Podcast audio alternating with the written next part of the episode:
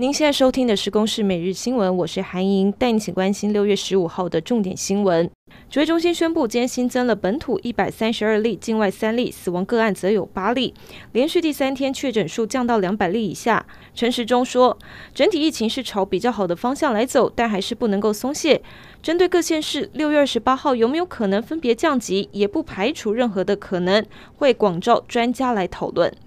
今天开始，全国各地八十五岁以上的长辈施打 AZ 疫苗。高雄市府是采日本与美丁式接种法，还有音乐伴奏。但是巨蛋的接种站因为没有控管好安全距离，也让市长陈其迈大发雷霆。台北市则因为动线安排不佳，长辈在大太阳底下排队，有家属就不满，向柯文哲反映说不要让长辈罚站。国产疫苗不止力拼七月可以开打，也积极布局海外市场。传出菲律宾来函有意直接采取认证我国的 EUA，让国产疫苗可以在当地免做三期临床直接施打。不过遭到菲律宾以及指挥中心否认消息。